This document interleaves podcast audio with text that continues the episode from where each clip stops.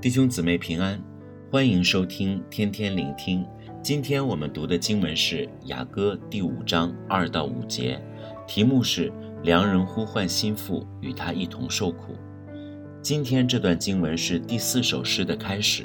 第四首诗由五章二节开始到六章三节，讲到心腹与耶稣一同受苦，并在苦难中彰显神的荣耀。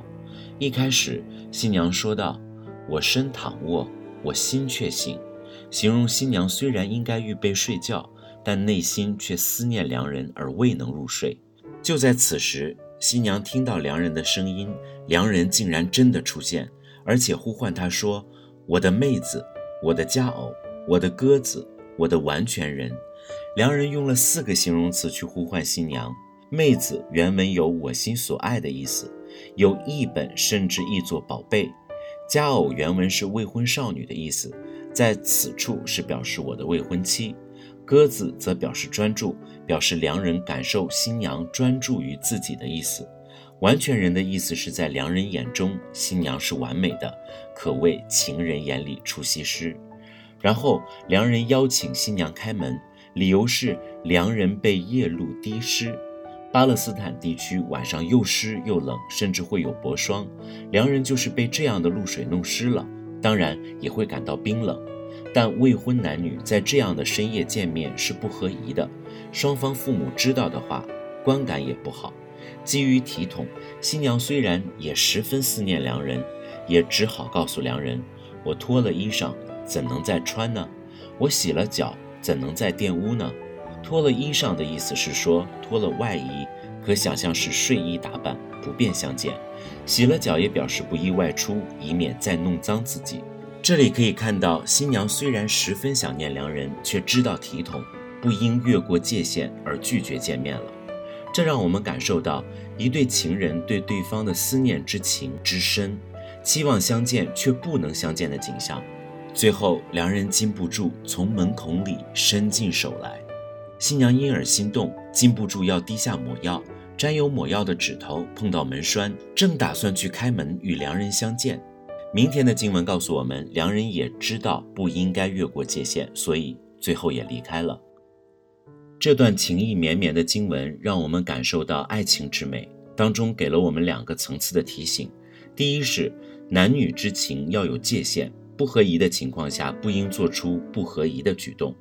特别是现今非常开放的观念下，男女往往禁不住对对方的思念之情，而越过了神给男女亲爱的界限，婚前就进入了婚后才应该进入的阶段，往往就带来很多混乱以及负面影响。